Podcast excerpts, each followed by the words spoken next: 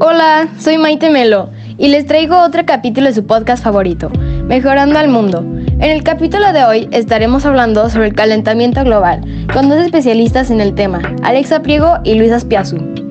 Hola Maite, muchas gracias por la invitación. Y bueno, como tú ya lo has dicho, vamos a hablar sobre el calentamiento global. Espero que les guste y que aprendan un poco más sobre este tema. Bueno, empezando con el tema, ¿me podrían decir una explicación de lo que es el calentamiento global?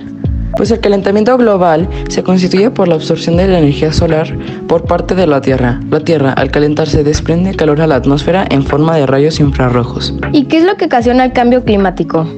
Algunas causas son la deforestación, el crecimiento de la población, el desperdicio, el consumismo y los gases de efecto invernadero, los cuales son causados mayormente por los humanos, aunque algunos son naturales, pero más que nada son desechos que se acumulan en la atmósfera y absorben la energía infrarroja del sol. Eso hace que se absorba el calor en lugar de salirse al espacio y pues por lo tanto aumenta la temperatura. ¿Qué me podrían decir sobre las consecuencias? Bien, pues algunas consecuencias del calentamiento global serán las temperaturas extremas alteradas, las sequías extremas, las tormentas muy fuertes, los tornados y varios tipos de fenómenos meteorológicos, como también la falta de recursos indispensables como el agua. Tengo otra duda. ¿Cuáles son las industrias que más contaminan? Una es la contaminación industrial, que es la degradación del medio ambiente por el crecimiento industrial no planeado, el cual se encuentra directamente relacionado con la descarga a los ecosistemas de sustancias contaminantes sin ningún control en la cantidad, densidad y composición química. Por ejemplo, la industria textil, que es el proceso de producción de los textiles, incluyendo el teñido, lavado, impresión y el acabado de tejidos lleva a la descarga de grandes cantidades de aguas residuales que resultan ser altamente tóxicas para el medio ambiente. Pues otra industria que contaminaría sería la industria o contaminación farmacéutica, que por lo general entre el 30% y el 90% se desecha a través de los lavados inodoros y acaba en el medio ambiente. El consumo inadecuado o excesivo también podría estar detrás de las emisiones globales innecesarias. Tras introducirse en el medio ambiente, los medicamentos se transforman y desplazan de un compartimiento medioambiental a otro, es decir, aguas superficiales, aguas subterráneas, suelo y aire. Otra es la contaminación alimentaria, que en un estudio reciente realizado por el Instituto Nacional de Salud Pública, INSP, confirmó que los mexicanos que consumían una dieta más sostenible, es decir, de menor impacto para la tierra, también producían menor impacto en la pérdida de biodiversidad, las huellas de carbono e hídrica. Un dato muy importante de los productos ultraprocesados es que se gastan más de 133 mil millones de litros de agua en México que solo son utilizados para este fin.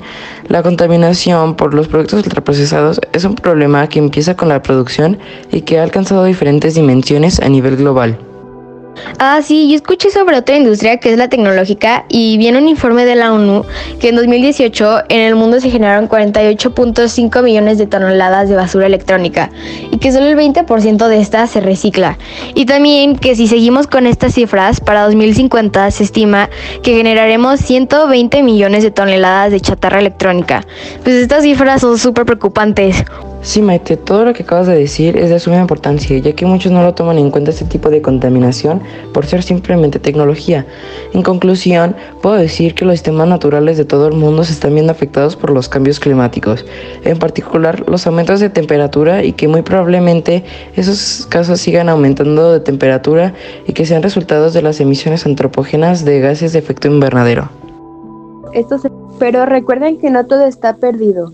Hay maneras de contrarrestar un poco estos efectos de las industrias y de todo lo que producimos de basura, como por ejemplo cultivar nuestros propios alimentos, plantar árboles, ahorrar agua, separar la basura, reutilizar todo lo que podamos y conectar con la naturaleza porque es nuestro espacio pues en donde vivimos y debemos cuidarlo y mantenerlo como lo mejor posible.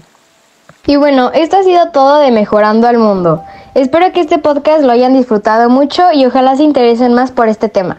Gracias a nuestros invitados, Alexa y Luis, por habernos compartido esta valiosa información sobre el cambio climático. Hasta la próxima. Bye.